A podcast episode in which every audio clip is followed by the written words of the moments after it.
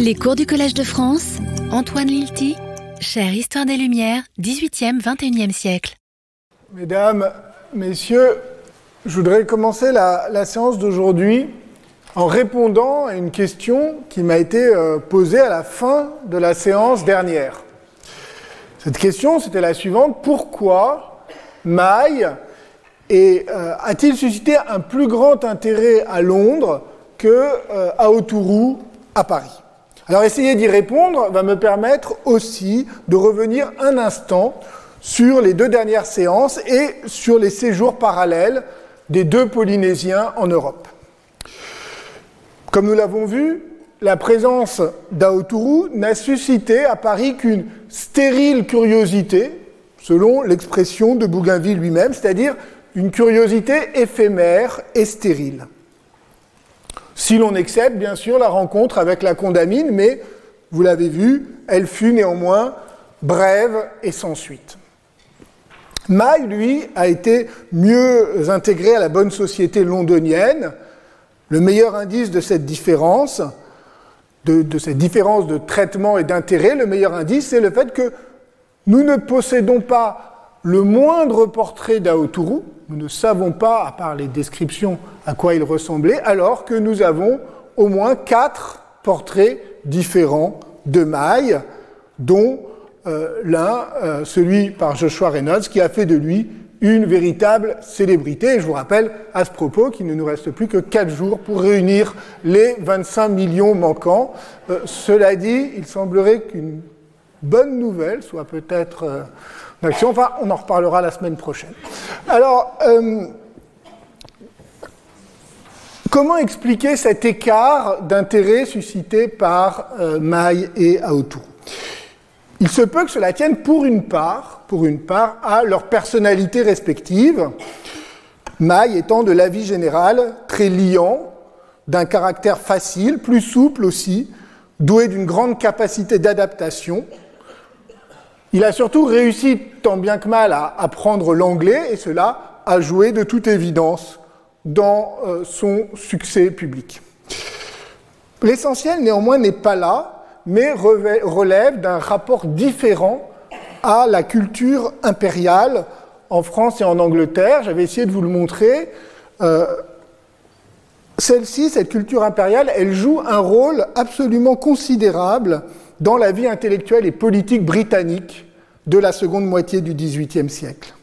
En France, le voyage de Bougainville ne suscite qu'un intérêt passager lié au parfum de scandale, des récits libertins sur la sexualité tahitienne. Surtout, le voyage de Bougainville est tout de suite rabattu sur des questions théoriques, des récits utopiques, il est projeté sur les scènes imaginaires de la fiction philosophique. Le véritable Aoturu, dans ce contexte, n'intéresse pas longtemps. En revanche, en Angleterre, les voyages de Cook sont d'une grande importance. Ils mobilisent les ressources de l'amirauté et suscitent un intérêt général et un véritable enthousiasme. Le Pacifique apparaît comme le nouvel horizon impérial et Maille est reçu et perçu dans ce contexte. À peine Cook est-il rentré en août 1775 qu'un troisième voyage est organisé, immédiatement programmé, qui a pour fonction d'une part de réinstaller Maille dans son île et de poursuivre l'exploration de l'océan Pacifique. En France, il faudra attendre près de 20 ans, presque 20 ans, c'est-à-dire le voyage de la Pérouse, pour que la monarchie française se décide à organiser un nouveau voyage officiel d'exploration dans le Pacifique. Alors, cela dit, il ne faut pas non plus exagérer cette euh, différence. La curiosité anglaise aussi a ses limites, l'attention de la presse, on l'avait vu, se tarit très vite, et nous avions vu aussi, à travers le cas de Fanny Burney, que euh, l'intérêt suscité par Maille reste parfois superficielle, disons que sa capacité à imiter les bonnes manières et la politesse anglaise impressionne, mais ne débouche pas sur un véritable échange, faute d'intérêt réel des Anglais pour la Polynésie. Au fond, en Angleterre comme en France, les élites savantes, aussi bien que politiques et mondaines, n'ont pas vraiment su comment appréhender les deux Polynésiens. Ceux-ci ne sont pas tout à fait assez exotiques ou étranges pour être des sauvages effrayants, mais pas non plus assez semblables pour être des représentants d'une humanité identique venue de l'autre bout du monde. Cela ne tient pas à eux dans ce qu'ils sont, mais au fait qu'ils arrivent en Europe à un moment de basculement des représentations de la diversité humaine, un moment de très rapide transformation des conceptions anthropologiques.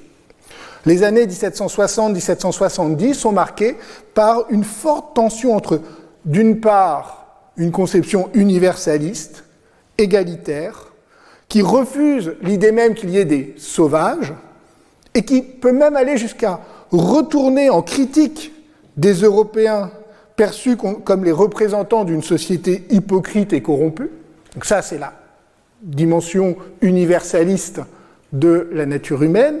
Mais on a d'autre part une conception historique des progrès de l'humanité qui conduit à classer les sociétés selon une échelle des degrés de civilisation. Et on a enfin un troisième élément dont on avait parlé la semaine dernière, qui est un début de classification raciale fondée de plus en plus sur des critères physiques comme la couleur de l'épiderme.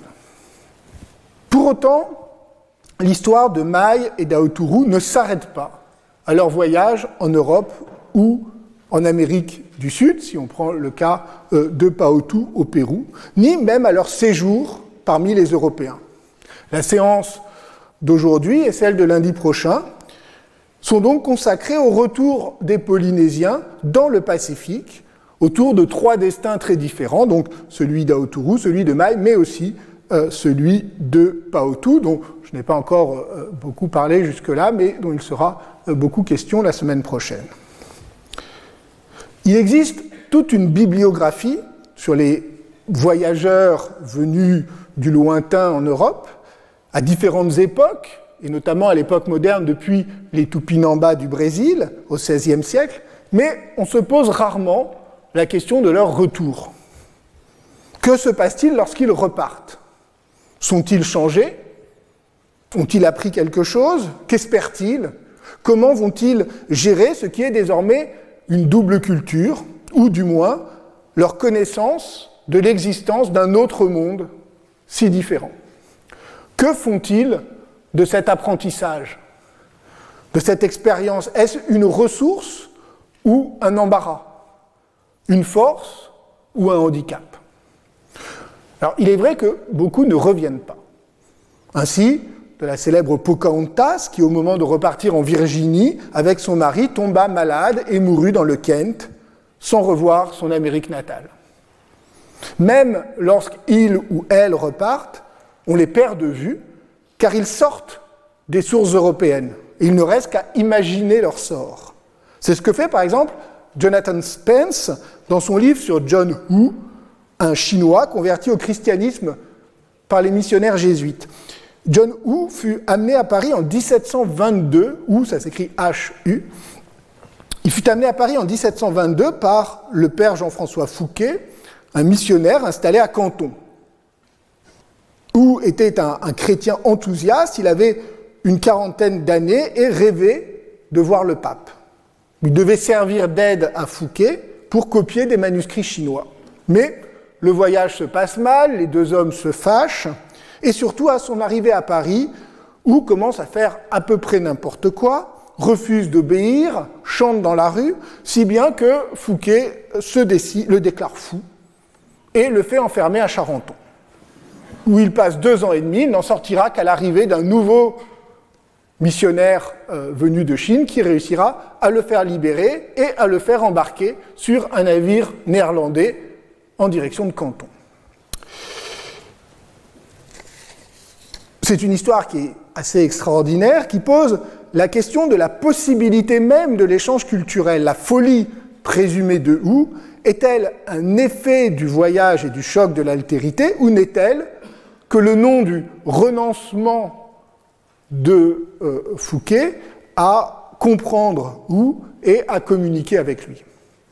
Jonathan Spence, qui était un grand sinologue chinois, il est mort il y a un peu plus d'un an, à qui on doit aussi une très belle biographie de Matteo Ricci, a écrit un petit livre, très court, élégant, porté par une sorte de plaisir, de vivacité du récit, et donc je vous recommande la, lecture. Il existe, euh, alors c'est pas ça, oui, donc voilà, je vous ai mis, mais c'est pas grave, je vous ai mis avant la, traduction euh, euh, sous un titre un peu plus plat, hein, le, chinois de Charenton. Le point que je voudrais signaler, c'est que le livre se clôt par une scène dans laquelle, où, après son retour à Canton, est interrogé sur son voyage par des enfants de la ville et répond de façon laconique et mystérieuse. Mais comment sait-on Comment sait-on ce que euh, John Woo euh, pouvait bien dire au euh, jeune garçon qui l'interrogeait? Comme Bruce l'a remarqué dans une recension qui interrogeait les risques d'une histoire trop narrative, d'une histoire flirtant avec la fiction, eh bien Spence a tout simplement, il le reconnaît d'ailleurs, inventé une petite vignette qui donne à son récit à la fois une touche de vraisemblance et une dimension romanesque. Et pourtant, et pourtant, cette question du retour est essentielle. Elle est essentielle pour comprendre le sens de ces voyages, le rôle qu'ils ont joué dans la vie des individus concernés, mais aussi leur place dans les transformations sociales et culturelles des sociétés insulaires sous l'effet des premiers contacts. Le retour de l'autochtone dans son pays ou sur son île est une double épreuve une épreuve personnelle pour le voyageur, qui a été transformée par le voyage, mais aussi une épreuve théorique pour la philosophie des Lumières, car une question parcourt la réflexion sur la pluralité des cultures et des sociétés.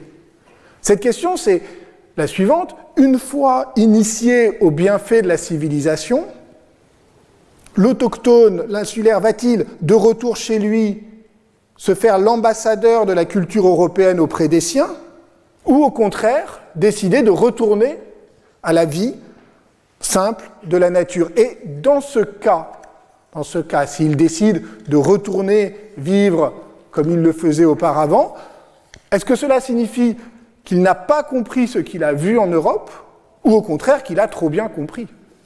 Et c'est effectivement la question, c'est une question on verra la semaine prochaine que euh, Rousseau euh, notamment a posé et qui euh, parcourt en filigrane effectivement toute la réflexion philosophique des Lumières sur le jeu entre vie sauvage, vie civilisée ou vie policée. Et là j'utilise volontairement les termes qui sont ceux du XVIIIe siècle.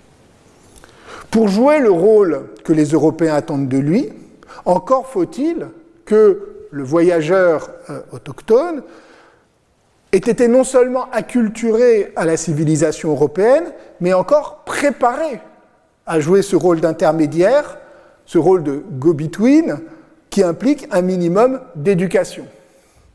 Or, à Paris, Aotourou semble n'avoir reçu aucune éducation de ce type.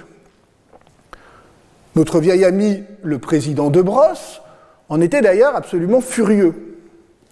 Lui qui avait tant plaidé pour une exploration systématique du Pacifique, eh bien, il ne décolérait pas de constater que rien n'avait été prévu pour éduquer Aoturu et pour préparer efficacement son retour en Polynésie. Vous vous souvenez qu'il avait annoté sa copie du rapport de la condamine sur Aoturu, et voilà ce qu'il notait. Il notait ceci. Il est certain qu'on n'avait pas amené en France cet insulaire de la Polynésie seulement pour son plaisir et pour lui faire voir Paris et l'opéra mais pour qu'il servît d'aide et de truchement quand on l'aurait ramené dans son pays pour y faire une alliance et établissement utile à la France. Il fallait donc lui tenir parole et le renvoyer en droiture sur une petite escadre qui aurait fait une course beaucoup plus avantageuse que la première, au lieu de le renvoyer par occasion sur un vaisseau faisant voile aux Moluques. Avec beaucoup de lucidité, De Brosse craignait qu'une fois dans l'océan Indien, Aoturu ne réussisse pas à rejoindre son île et qu'il se retrouve au fond perdu dans le Pacifique. Il regrettait surtout le manque de suite dans les idées, l'absence de projets politiques cohérents. Après avoir tant plaidé pour que la France mène une politique ambitieuse d'exploration du Pacifique, à la recherche du continent austral, il était désappointé de constater que le voyage de Bougainville ne débouchait sur rien de concret et que même la présence d'Aoutourou avait en quelque sorte été gâchée. Il écrivait encore, je le cite, C'est ainsi que pour l'ordinaire en France, toutes les peines déjà prises et toutes les dépenses déjà faites se trouvent perdues, faute d'y apporter un esprit de suite. Ici, le plus important était déjà fait, et quoique l'insulaire se soit trouvé n'avoir aucune aptitude pour les instructions, son voyage aurait certainement été d'une très grande utilité pour un établissement et pour la découverte d'un monde inconnu, si on, eût voulu, le ramener par la route ordinaire. Mais il faut dire aussi que ces sortes de projets, surtout suivis et répétés, excèdent les forces des particuliers et veulent être secondés. Comme vous le voyez, ce n'est pas, un souci humanitaire, ni même de l'empathie à l'égard d'Aoturu qui guidait la critique de De Brosse, mais une déception d'ordre politique, une véritable désillusion devant le manque d'ambition de la monarchie française.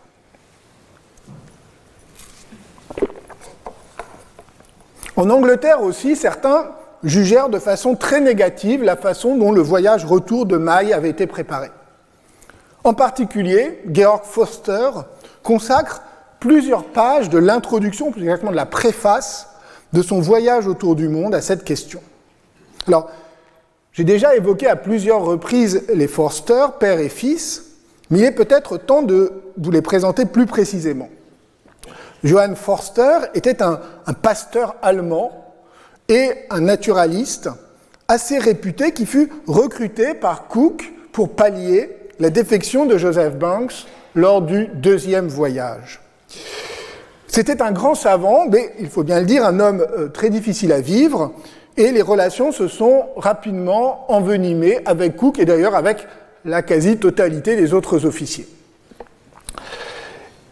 Il avait emmené avec lui son fils, Georg, qui à l'époque était encore jeune, il avait à peine 17 ans, mais était déjà une sorte d'enfant savant prodige. Son père lui avait donné une formation scientifique et linguistique, et l'avait emmené avec lui lors d'un long voyage scientifique en Russie, alors qu'il n'avait encore qu'une dizaine d'années. En 1766, ils s'installèrent tous les deux, enfin, et avec, plus tard avec leur famille, l'ensemble de la famille à Londres, où ils vécurent assez difficilement, notamment en donnant des cours et en effectuant des traductions.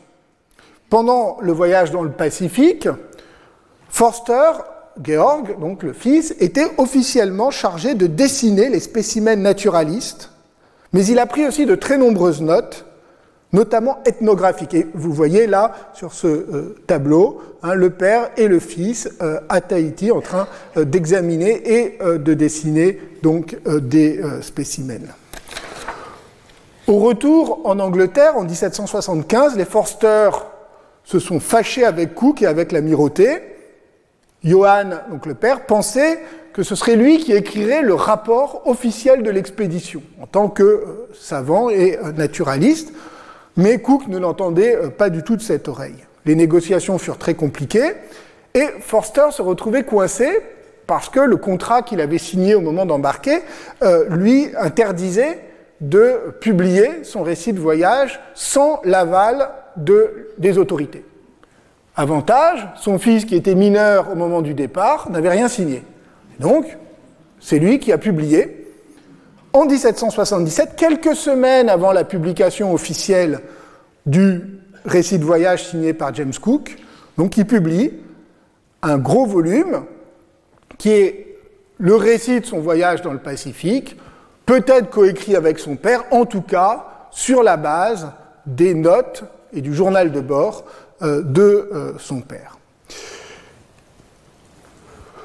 La traduction immédiate en allemand fut un grand succès, valut à Georg Forster un poste de professeur d'histoire naturelle, Et dans les années 80, 1780, il fut au cœur de la vie savante allemande, polémiquant par exemple avec Emmanuel Kant sur la théorie des races, mais joua aussi un rôle politique majeur, de plus en plus important, notamment par ses engagements en faveur de la Révolution française, et il fut un des leaders de la République jacobine de Mayence, ce qui fait qu'en 1793, il vint à Paris euh, au moment du gouvernement révolutionnaire et de la terreur pour chercher du soutien pour la République de Mayence.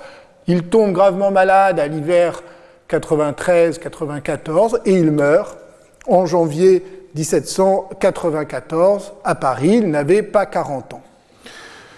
Son récit du voyage autour du monde, vous voyez ici euh, la première édition, ainsi que euh, euh, l'édition critique absolument admirable réalisée par Nicolas Thomas et Oliver Berghoff, qui y voient à juste titre un des plus riches témoignages ethnographiques sur le Pacifique au XVIIIe siècle. Alors, dans le texte du voyage, euh, Forster euh, fait un certain nombre de commentaires sur euh, Maille. Il le considère intelligent, mais, dit-il, loin d'égaler le génie de Tupaya. Il le trouve chaleureux, amical, poli.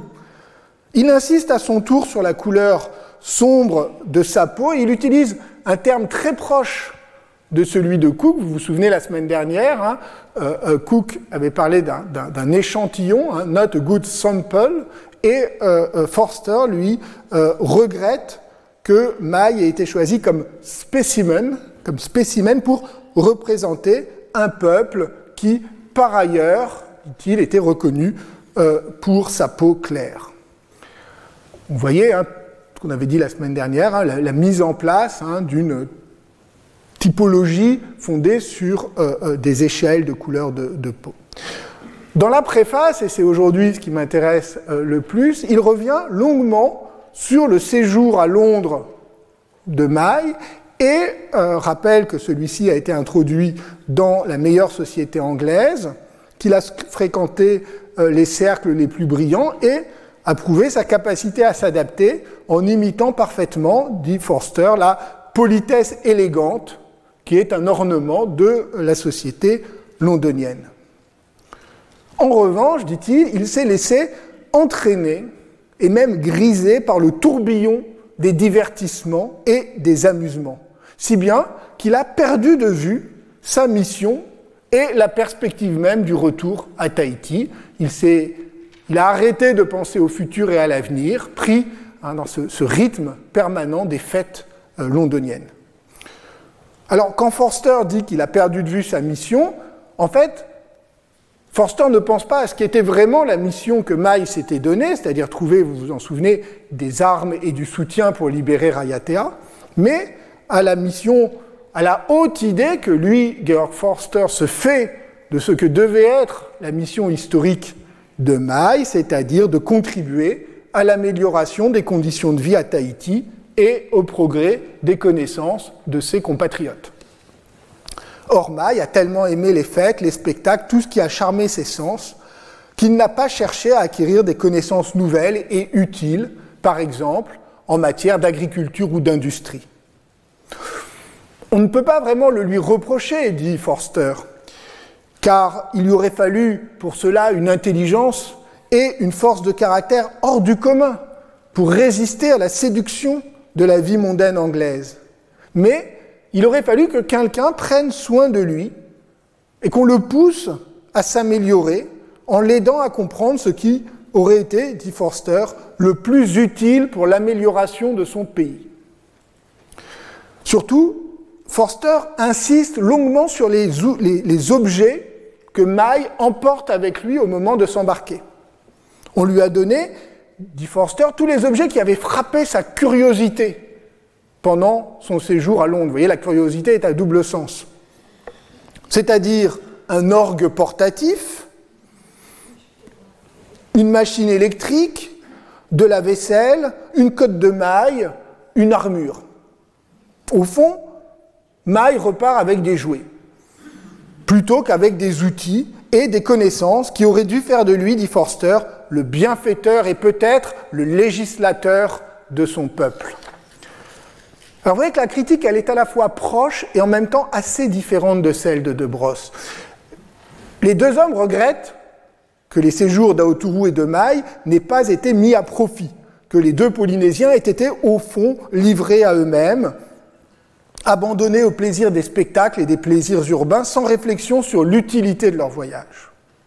L'opposition entre des plaisirs vains et futiles d'une part, l'utilité de l'autre est au cœur du langage des Lumières. Toutefois, De Brosse parle un langage, assez traditionnel qui est celui du mercantilisme. Il aurait fallu que le voyage d'Aotourou serve les intérêts impériaux et commerciaux de la France.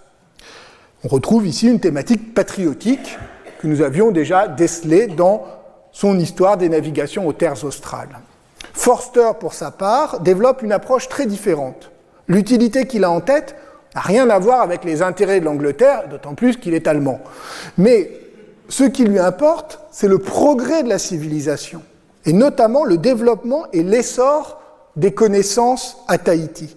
De ce point de vue, il incarne parfaitement le point de vue le, regard du savant cosmopolite des Lumières, convaincu de la possibilité du progrès et de l'universalité du savoir qui peut se déployer partout à condition que le transfert des connaissances puisse se faire grâce à de bons intermédiaires. On remarque toutefois que ce discours universaliste du savoir et du progrès, accompagné de ce, fantasme du législateur, eh bien, ce discours s'accompagne d'un thème extrêmement paternaliste à l'égard de Maille. Celui-ci est explicitement considéré comme un enfant. Son jugement est encore en enfance, écrit Forster, et ses, inclinations, sont puériles, childish. Il lui aurait donc fallu je cite Forster, un mentor amical, un mentor amical pour lui enseigner la vertu et tourner son esprit vers l'utilité et les lumières. On voit alors que le progressisme éclairé de Georg Forster, qui le conduira d'ailleurs plus tard au jacobinisme révolutionnaire, se combine fort bien avec une certaine condescendance, une conception hiérarchisée de l'humanité, non pas en termes d'aptitude intrinsèque, mais en termes de position dans l'histoire. Les Européens, adultes, devant guider les autochtones, enfants, vers une vie meilleure. Finalement, c'est au Pérou que le programme d'éducation fut peut-être le plus cohérent, en tout cas par rapport au projet qui était celui des colonisateurs, enfin en tout cas des Occidentaux, puisque Paotu, lui, fut baptisé, on lui a appris l'espagnol, on le convertit, et on attendait de lui qu'il joue un rôle important pour permettre l'installation de la mission espagnole à Tahiti. Mais c'est ce que euh, nous verrons euh, la semaine prochaine. Alors, je crois maintenant que vous l'avez bien senti, je n'ai fait jusque-là que retarder le moment d'aborder le voyage retour d'Aotourou.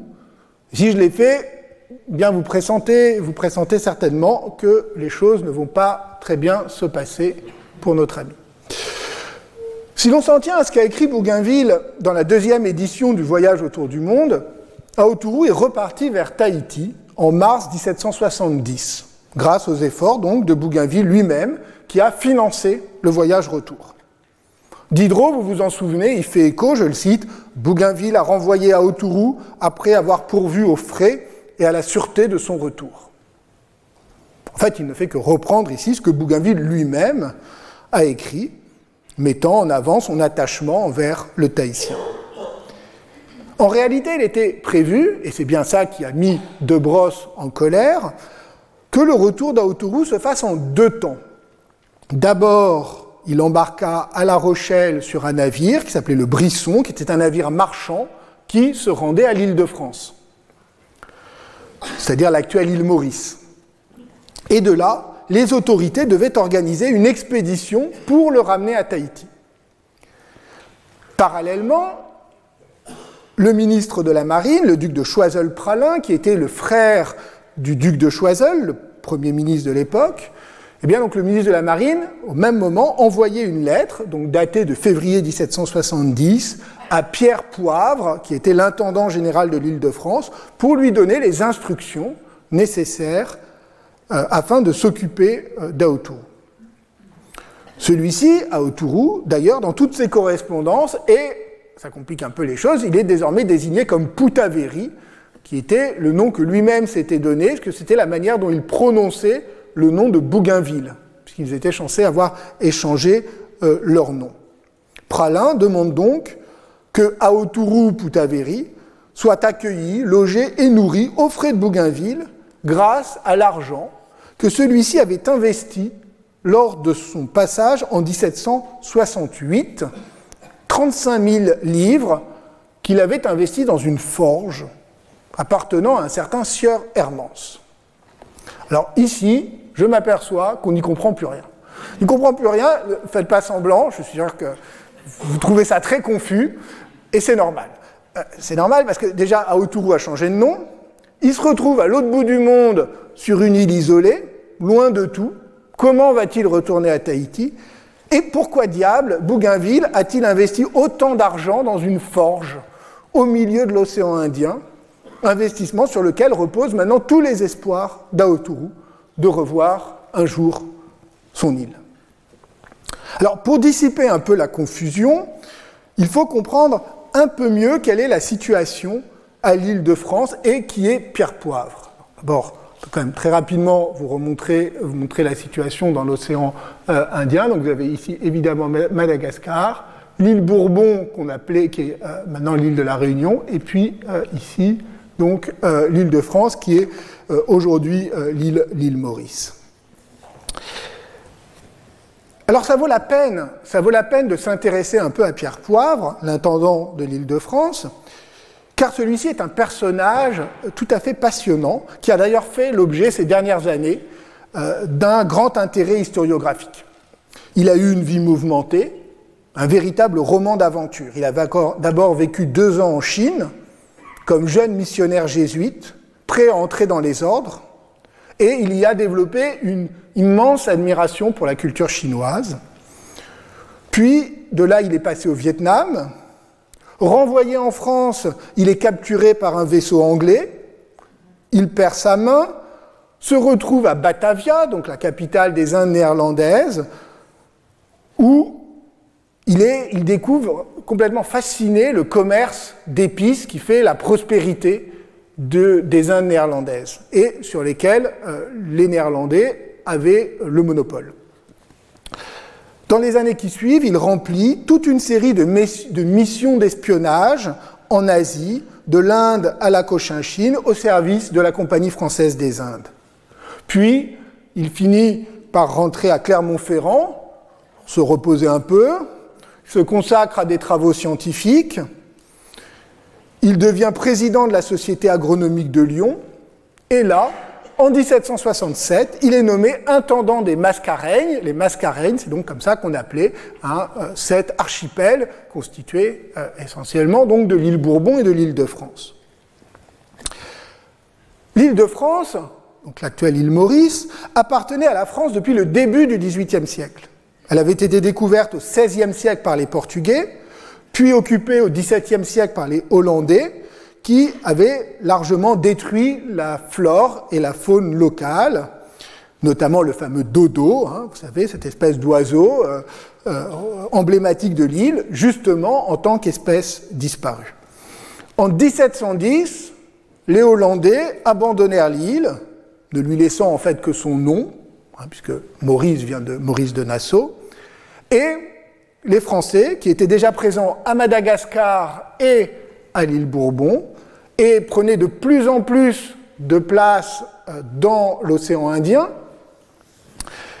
eh bien, prirent possession de, au début du XVIIIe siècle de cette île qu'ils baptisèrent l'île de France. Pendant un demi-siècle, à partir de 1721, elle fut confiée à la Compagnie française des Indes, qui administrait directement l'île, important de nombreux esclaves, mais aussi des travailleurs indiens, favorisant le développement d'une économie de plantation, café, canne à sucre, cocotier. L'île de France devient alors une pièce importante des ambitions coloniales françaises dans l'océan Indien. Une véritable plaque tournante, et c'est pour ça, évidemment, qu'Aoturu va euh, s'y retrouver. Après la guerre de Sept Ans et la perte des positions en Inde, la monarchie décida de reprendre le contrôle direct de l'île et de nommer en 1767 un gouverneur militaire et un intendant doté de tous les pouvoirs administratifs. Et cet intendant, c'est donc Pierre Poivre. Celui-ci va mener une politique très active de développement de l'île, notamment en s'efforçant d'acclimater des espèces naturelles, et notamment des épices, comme la girofle et la muscade, et on retrouve ici son désir de briser le monopole néerlandais. Mais aussi, autre action de Pierre Poivre, c'est de lutter contre la déforestation qui était euh, liée au développement des plantations. Il crée ainsi un jardin botanique, aujourd'hui encore très réputé, et il installe une imprimerie. Alors, la gloire récente de Pierre Poivre dans l'historiographie est liée à un livre très important de l'historien américain Richard Grove, intitulé Green Imperialism, et dont vous pouvez lire une traduction partielle en France à la découverte, avec un commentaire très, éclairant de Grégory Quenet sous le titre Les îles du paradis. La thèse de Grove, c'est que Pierre Poivre aurait été la figure majeure d'une première prise de conscience écologique et qu'il aurait mené à l'île de France, en lien avec les milieux savants et administratifs, une politique volontariste visant à lutter contre la dégradation des sols causée par l'action des Européens. Alors vous voyez que c'est une thèse très forte, parce qu'elle identifie au XVIIIe siècle, et donc aux Lumières, le début d'une conscience écologique fondée sur l'idée d'équilibre naturel, sur l'idée d'une menace que fait peser une action humaine néfaste, et enfin parce qu'elle faisait des îles tropicales dominées par les Européens, et notamment de l'île de France, le laboratoire de cette nouvelle politique. C'est aussi une thèse qui a été beaucoup contestée, on reproche notamment à Grove d'avoir extrapolé à partir de sources trop rares et surtout d'avoir surestimé la conscience écologique et notamment la conscience qu'aurait eu Pierre Poivre d'un changement climatique qui aurait, qui l'aurait poussé à euh, travailler à la reforestation. Je vous renvoie pour euh, la critique euh, récente et la plus récente et la plus cohérente de la thèse de Grove au livre de Jean-Baptiste Fressoz et Fabien Locher, Les révoltes du ciel. Pour autant, pour autant, les intuitions de Grove sur l'importance de Pierre Poivre et de son accent dans l'océan Indien demeurent, au-delà de des critiques qu'on peut lui faire. Il trouve que lui-même, euh, Grove, a été victime en 2006 d'un grave accident de voiture et qu'il est mort en 2020 sans avoir pu reprendre ses recherches.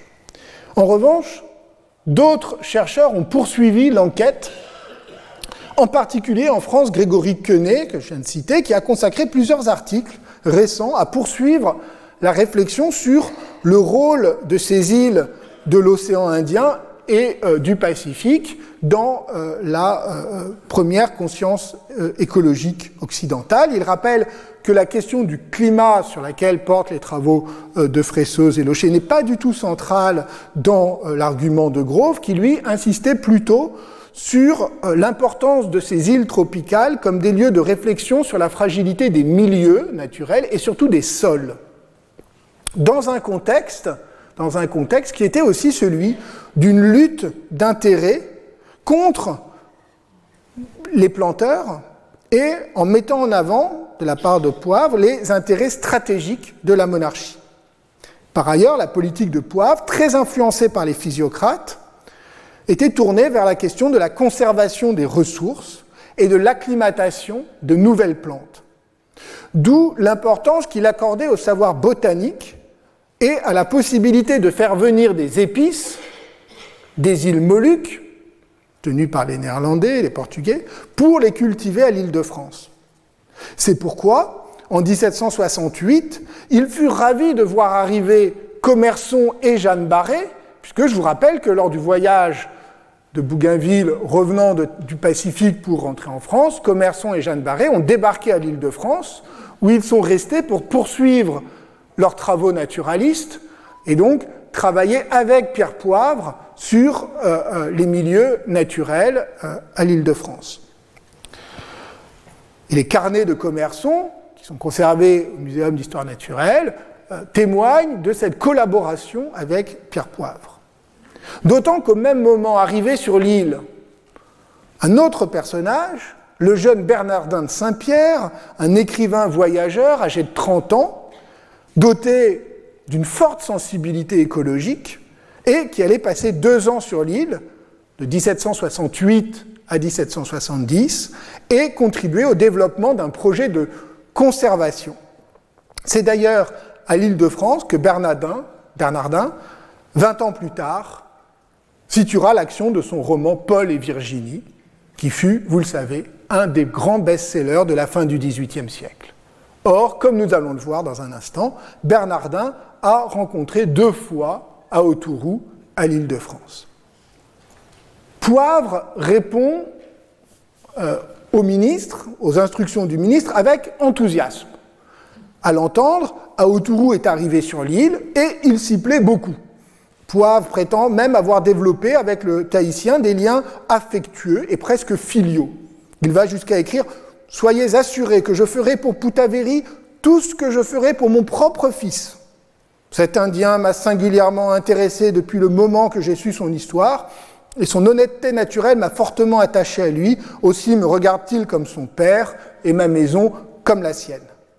Alors, ne perdons pas de vue tout de même qu'il s'agit d'une lettre adressée au ministre, que nous ne sommes pas obligés de prendre Pierre Poivre au pied de la lettre. D'ailleurs, il n'alla pas quand même jusqu'à loger à Autourou chez lui.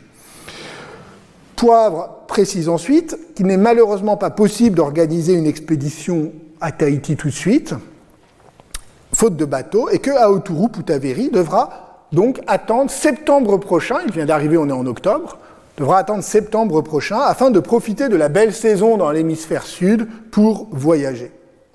Il prévoit néanmoins de tout organiser pour son transfert, je cite, je lui donnerai, outre les outils et instruments en fer de toute espèce, des grains à semer et surtout du riz, des bœufs et des vaches, des cabris, enfin tout ce qui me paraîtra, d'après ces rapports, devoir être utile aux bons Tahitiens, qui devront à la générosité française une partie de leur bien-être. Vous voyez que finalement, il y a une continuité du, discours français, mais bon. Pourtant, euh, deux événements vont modifier la situation.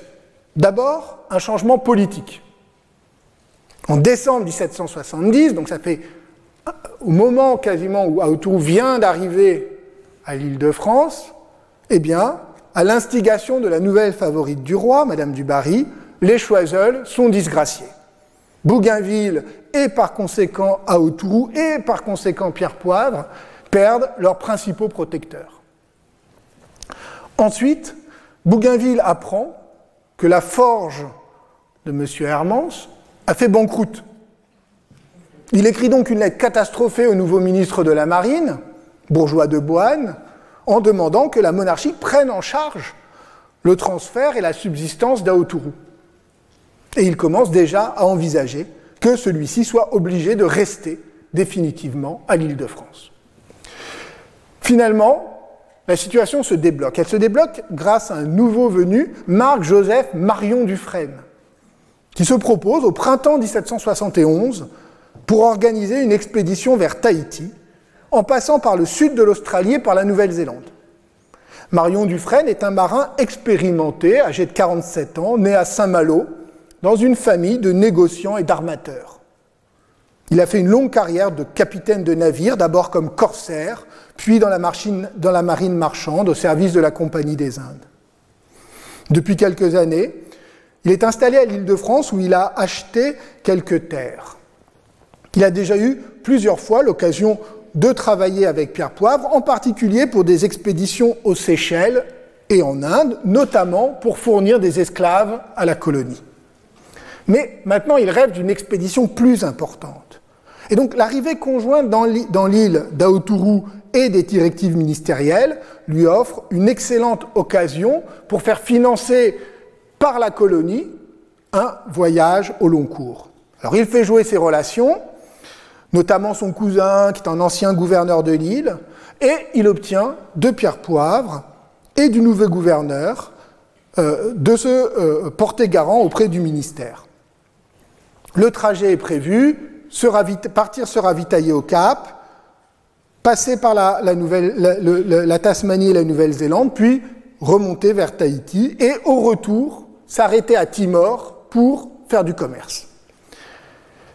L'arrangement est le suivant. La colonie prête un navire, qui s'appelle le Mascarin, qui est un ancien navire de la Compagnie des Indes, et Marion Dufresne, lui, en achète un autre, le Bruni, qu'il rebaptise le Marquis de Castres, c'est un peu plus chic. Et tous les frais sont avancés par Pierre Poivre, et donc par la colonie. Marion Dufresne devra rembourser avec les bénéfices du commerce qu'il doit faire pendant le voyage retour. Alors, je vous explique tout ça pour que vous compreniez qu'au fond, le fait que euh, se soit euh, euh, embarqué avec Marion Dufresne pour repartir à Tahiti est le fruit du résultat euh, d'un projet de long terme, de finalement d'une série de circonstances hasardeuses et de la politique et des intérêts qui étaient ceux justement de Pierre Poivre et du milieu autour de lui. Le, Marion Dufresne était sans doute désireux de participer au grand mouvement de découverte des terres australes. Il était aussi euh, mu par euh, les perspectives du commerce qu'il comptait effectuer au retour. Et surtout, et là on a un témoignage qui est celui d'un astronome, euh, Alexis-Marie Rochon, qui était sur place au même moment et qui dit que Marion Dufresne avait reçu de Pierre Poivre des instructions secrètes pour rapporter à l'île de France des plans d'épices ce qui est tout à fait vraisemblable, étant donné l'obsession de Pierre Poivre à l'idée de transformer l'île de France en île aux épices. Au printemps 1770, donc juste quelques mois auparavant, il avait reçu de nouveaux plans de girofliers et de muscadiers venus clandestinement des Moluques, mais il espérait renouveler l'expérience. Surtout, et ça c'est un point assez frappant, il imaginait que Tahiti pourrait fournir des épices, ce qui lui permettrait de contourner le monopole néerlandais. Dans une lettre au ministre bourgeois de Boine, en août 1771, donc quelques semaines avant le départ d'Aotourou, il affirme que Aotourou a reconnu des épices qu'on lui a montrées et que cela euh, euh, prouve que ces épices existent dans son île. Ce qui était évidemment une extrapolation un peu aventureuse. Alors que sait-on maintenant du séjour d'Aotourou à l'île de France? Séjour qui a duré quand même un an, aussi long que son séjour à Paris. Eh on en sait peu de choses. On en sait très peu de choses. Euh, Poivre dit qu'il se portait bien et qu'il était, était, joyeux. Euh, on aimerait avoir le témoignage de Commerçon qui connaissait Aotourou. Manque de chance, pendant toute l'année où Aotourou était à l'île de France, Commerçon, lui, était à La Réunion, enfin à l'île Bourbon. Alors, en revanche, nous avons la chance d'avoir un double témoignage de Bernardin de Saint-Pierre. Celui-ci avait déjà rencontré Aotourou lors du premier voyage, et il avait écrit à ses correspondants en France qu'il avait dîné, je cite, avec un Cupidon des îles australes. Dans le long récit qu'il publie en 1773, ah j'ai oublié de vous mettre les... voilà, c'est pas grave, euh, qui s'appelle Voyage à l'île de France et à l'île Bourbon, il raconte plus longuement la fréquentation d'Aotourou lors du séjour de 1771-72. Il écrit d'abord Quelques jours avant de partir, je revis Aotourou, cet insulaire de Tahiti que l'on ramenait dans son pays. Je l'avais trouvé à son passage franc, gai, un peu libertin. À son retour, je le voyais réservé, poli et maniéré. Le passage par Paris, quoi. Bernardin précise que Aotourou était intelligent et que, sans parler français, il se faisait très bien comprendre par signes. Il ajoute Il était enchanté de l'Opéra de Paris, dont il contrefaisait les chants et les danses. Il avait une montre, dont il désignait les heures par leur usage. Il y montrait l'heure de se lever, de manger, d'aller à l'opéra, de se promener. C'est une anecdote minuscule, mais très intéressante parce que la montre ici est évidemment le symbole matériel, technique, d'un nouveau rapport au temps. Le temps occidental et urbain, mesuré, scandé par les heures, objectivé par les aiguilles de la montre, et non plus le temps de la nature, des saisons, de la course du soleil et des marées. D'ailleurs, les activités mentionnées sont elles-mêmes très socialisées. L'heure d'aller à l'opéra, l'heure de se promener, c'est une chose assez inouïe si on y pense. Il y a une heure pour se promener, une heure spécifique, ce qui renvoie à la fois à l'idée d'une journée organisée selon des rythmes sociaux précis, mais surtout au fait que la promenade est elle-même, dans le Paris des Lumières, une activité fondamentalement sociale. On se promène pour voir et pour être vu. Il faut donc se promener à la bonne heure, c'est-à-dire à la même heure que tout le monde. Ce temps moderne, celui du découpage de la journée en heures, est lié aux grandes innovations technologiques de l'Europe, avec l'horlogerie, D'abord sous la forme des grandes horloges monumentales, puis des montres individuelles qui commencent justement à se développer au XVIIIe siècle. Mais la montre est aussi le symbole du luxe parisien, puisque euh, euh, l'innovation horlogère était à l'époque, dans les années 1760-70, concentrée euh, à Paris. C'était le moment où les montres commençaient à se répandre dans l'aristocratie et la bonne société, et on peut penser qu'Aotourou était très fier de ce symbole, de son adaptation à la vie parisienne, de l'autonomie aussi qu'il avait réussi à gagner à Paris, ce qui corrobore le témoignage de Bougainville. Toutefois, pas d'opéra, peu d'amis, à Autourou s'ennuyait à l'île de France, se promenant seul, et Bernardin évoque alors un épisode assez saisissant. Un jour, je l'aperçus dans une méditation profonde. Il regardait à la porte de la prison un noir esclave à qui on rivait une grosse chaîne autour du cou. C'était un étrange spectacle pour lui qu'un homme de sa couleur, traité ainsi par des blancs qu'il avait comblés de bienfaits à Paris. Mais il ne savait pas que ce sont les passions des hommes qui les portent au-delà des mers, et que la morale qui balance ses passions en Europe reste en deçà des tropiques. Alors c'est un passage qui appelle plusieurs commentaires, même s'il est évidemment assez euh, parlant par lui-même. D'abord, il y avait bien de nombreux esclaves à l'île de France, certains venus d'Afrique, d'autres de Madagascar, d'autres encore d'Inde du Sud. Leur nombre a augmenté sous l'intendance de Pierre Poivre, passant de 15 000 à 20 000 en quelques années. Megan Vaughan, qui, a écrit euh, euh, le livre de référence sur l'île de France au XVIIIe siècle, y voit une des limites majeures du colonialisme des Lumières qu'incarne Pierre Poivre. Colonialisme des Lumières, c'est sa formule. Alors même que celui-ci, Pierre Poivre, qui était un savant éclairé, était en principe hostile à l'esclavage, il le considérait comme une nécessité économique et sociale pour le développement de la colonie. Et dans le même temps, il prétendait civiliser et adoucir le sort des esclaves en faisant appliquer strictement les règlements royaux, c'est-à-dire ce fameux Code noir de Louis XIV, qui était perçu comme une protection à l'époque, comme une protection des esclaves contre la toute-puissance des colons, alors que nous ne pouvons pas aujourd'hui le lire sans effroi, horrifié de la déshumanisation qu'il impliquait, les esclaves étant considérés comme de simples objets de propriété.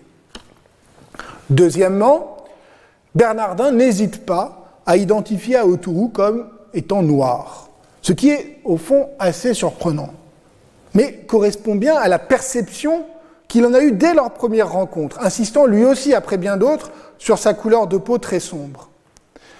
Mais surtout, pour bien comprendre, il faut savoir quelle était la situation à l'île de France. À la différence des Antilles, la population n'était pas divisée entre blancs et noirs, entre Européens et esclaves d'origine africaine.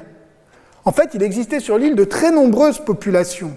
Outre les Européens, il y avait donc les esclaves africains, beaucoup d'Indiens venus de Pondichéry, dont le statut était ambigu entre travail forcé et esclavage, mais aussi donc des Malgaches, des Malais, des Indiens de la côte du Malabar. Beaucoup étaient esclaves, mais pas tous, et en tout cas, tous ceux qui, qui n'avaient pas un travail libre étaient considérés comme noirs. La couleur ici était presque générique, elle renvoyait moins à l'origine africaine ou à la couleur de la peau qu'à la diversité des statuts serviles. Il n'empêche, cette couleur de la peau d'Aotourou, cette couleur sombre pour un Tahitien, dont nous avons vu combien elle avait troublé les Européens dans leur façon d'accueillir Maï et Aotourou, troublant l'effet d'identification, eh joue à nouveau un rôle crucial à l'île de France, mais dans un contexte cette fois très différent, celui d'une société esclavagiste. Troisièmement, Bernardin utilise l'épisode pour mettre en évidence l'hypocrisie des Européens, la différence entre leurs sentiments éclairés en Europe et leurs pratiques dans les colonies. D'autres passages du texte de Bernardin sont ouvertement critiques envers l'esclavage. Dans un chapitre consacré aux esclaves, il écrit cette phrase Je ne sais si le café et le sucre sont nécessaires au bonheur de l'Europe, mais je sais bien que ces deux végétaux ont fait le malheur de deux parties du monde. On a dépeuplé l'Amérique afin d'avoir une terre pour les planter, on dépeuple l'Afrique afin d'avoir une nation pour les cultiver. Et dans euh, le, voyage à l'île de France, une assez célèbre gravure de Moreau le Jeune illustre ce point. On y voit des esclaves travaillant dans une plantation avec ce commentaire Ce qui sert à vos plaisirs est mouillé de nos larmes. Bernardin est typique de cette génération de philosophes et d'écrivains de la fin du XVIIIe siècle qui reprennent la critique de l'esclavage que l'on trouvait déjà chez Helvétius et Voltaire, mais sous une forme plus ouvertement abolitionniste, même si Bernardin, c'est important de le noter, ne s'engagera jamais dans, euh, activement dans la lutte pour l'abolition. En tout cas, il met en scène dans ses écrits les contradictions des Lumières européennes partagées entre ouverture hospitalière et cosmopolite et mercantilisme colonial fondé sur l'exploitation servile. Revenons maintenant au départ d'Aoturu à bord du Mascarin. On peut imaginer sa joie, peut-être aussi une légère appréhension à l'idée de retrouver son île. Au moment où il embarque, le 16 octobre 1771, il est déjà malade. Il a de la fièvre depuis quelques jours, à tel point que le gouverneur envoie un médecin pour l'examiner. Celui-ci ne diagnostique rien de grave et le bateau appareille le lendemain. Mais très vite, la fièvre s'aggrave et la variole se manifeste par ses premiers symptômes, notamment l'éruption cutanée. Le chirurgien-major soigne à Autourou, les officiers hésitent sur la marche à suivre. Faut-il revenir à l'île de France ou continuer le chemin? Finalement, il décide de faire escale à Fort-Dauphin, le port fortifié sur la côte de Madagascar. Pendant ce temps-là, la situation de la santé euh, d'Aotourou se dégrade. Nous pouvons la suivre très précisément grâce au procès verbal rédigé et signé par les officiers de bord. La fièvre est de plus en plus forte. On déplace Aotourou, on fait retirer un canon pour lui ménager un petit espace, peut-être aussi pour éviter la contagion, ce sera inutile, un quart euh, du, navire va euh, attraper la variole. La fièvre est de plus en plus grande. Le 6 novembre, Aotourou se met à délirer il n'arrive plus à respirer. Les pustules varioleuses qui couvrent son corps sont devenues, selon l'expression du médecin, livides pourpres. Il meurt le soir même et son corps est jeté dans l'océan. Aotourou ne reverra jamais son île qu'il avait quittée trois ans et demi plus tôt. J'avais pensé d'abord à donner au titre à cette séance le titre de Mourir à Madagascar, puis j'ai trouvé que c'était trop pathétique. Véronique Larcade euh, a consacré un article bien documenté à la disparition d'Aoturu. Elle utilise le terme à dessein car à ses yeux, Aoturu n'est pas seulement mort, on l'a fait disparaître. Bien sûr, pas au sens où on l'aurait assassiné, hein, je vous rassure, on ne va pas quitter le, roman, le film d'aventure à grand spectacle pour un, polar à la Scorsese avec Joe Pesci dans le rôle de Marion Dufresne, mais parce que au fond, on voulait se débarrasser de lui. Elle désigne ainsi une série de responsabilités. D'une part, celle de Bougainville, qui aurait été pressé de renvoyer à Autourou dans le Pacifique, parce qu'au fond, sa présence à Paris gênait ses plans de carrière. Celle du ministère, qui n'a pas voulu financer une nouvelle expédition dans le Pacifique. Enfin, celle de Marion Dufresne qui n'aurait pas dû partir alors qu'Aotourou était malade ou aurait dû faire demi-tour. Pris par ses engagements commerciaux, Marion Dufresne aurait sciemment condamné Aotourou pour ne pas mettre en péril son voyage. Personnage louche, espèce de trafiquant interlope, il aurait, je cite, pratiquement condamné à mort à Autour. Alors, il y a une part de vrai dans ces reproches, mais plutôt que de pointer les responsabilités individuelles, il me semble important de comprendre pourquoi les Français ont si mal organisé le rapatriement d'Aotourou. Il semble que celui-ci était victime d'un mélange de désinvolture et de malchance. Mais ce qui frappe, comme l'avait relevé De Brosse, c'est l'absence de détermination politique. Et surtout, l'autonomie dont bénéficiait l'île de France. Loin de n'être qu'un rouage d'une grande machine coloniale dirigée depuis Paris, la colonie mène sa propre politique, où les décisions sont laissées à l'appréciation des acteurs locaux, ce qui confirme le jugement porté sur ce point par l'historienne des sciences Lisa Roberts. Si on revient sur la comparaison avec l'Angleterre, où les voyages d'exploration du Pacifique sont tous organisés par l'amirauté, on voit s'inverser complètement le stéréotype habituel. La politique scientifique et impériale britannique est nettement plus centralisée que la politique française. Alors, avant de, clore cette séance, juste en, deux minutes, je voudrais d'une part très rapidement évoquer la suite du voyage de Marion Dufresne, qui n'est pas moins tragique. Après la mort d'Aotourou, Marion Dufresne est allée se ravitailler au Cap. Il a ensuite découvert quelques îles. L'expédition arrive en Tasmanie, qu'on appelait à l'époque la terre de Van Diemen. Et Marion Dufresne et ses compagnons furent les premiers Européens à entrer en contact avec les aborigènes de Tasmanie, qui vivaient sur l'île depuis des dizaines de milliers d'années. Et c'est d'abord d'ailleurs le, début d'une absolue catastrophe pour euh, les aborigènes de Tasmanie. Puis les deux navires arrivent au nord de la Nouvelle-Zélande où ils passent plusieurs semaines, nouant des relations amicales avec les populations maoris, jusqu'au 12 juin 1772, lorsque Marion Dufresne et une trentaine de ses hommes sont attaqués, tués et sans doute mangés. Le reste des deux équipages réussit à s'échapper, rentre à l'île de France, n'ayant ramené ni à Autourou, à Tahiti, ni rapporté à l'île de France, les précieuses épices attendues par Pierre Poivre. Sur le voyage de Marion Dufresne, j'ai été obligé d'être trop court ici, je vous renvoie à l'étude de référence qui est celle d'Édouard Duiker. Pendant ce, temps, à Tahiti, attendait-on le retour d'Aotourou? Il semble que non. Et c'est peut-être un des aspects les plus tristes de cette histoire. Lorsque les Anglais retournent à Tahiti quelques mois plus tard, en 1772, lors du deuxième voyage de Cook, on ne leur demande aucune nouvelle d'Aotourou. Même lorsqu'ils se rendent à Itia, la plage où les Français avaient accosté, la curiosité n'est pas plus grande. Pourtant, ils rencontrent Réti, le chef avec qui Bougainville s'était lié et qui lui avait confié à Autourou. Réti demande à Forster de saluer Bougainville à son retour en Europe mais il ne dit pas un mot à propos d'Aotourou.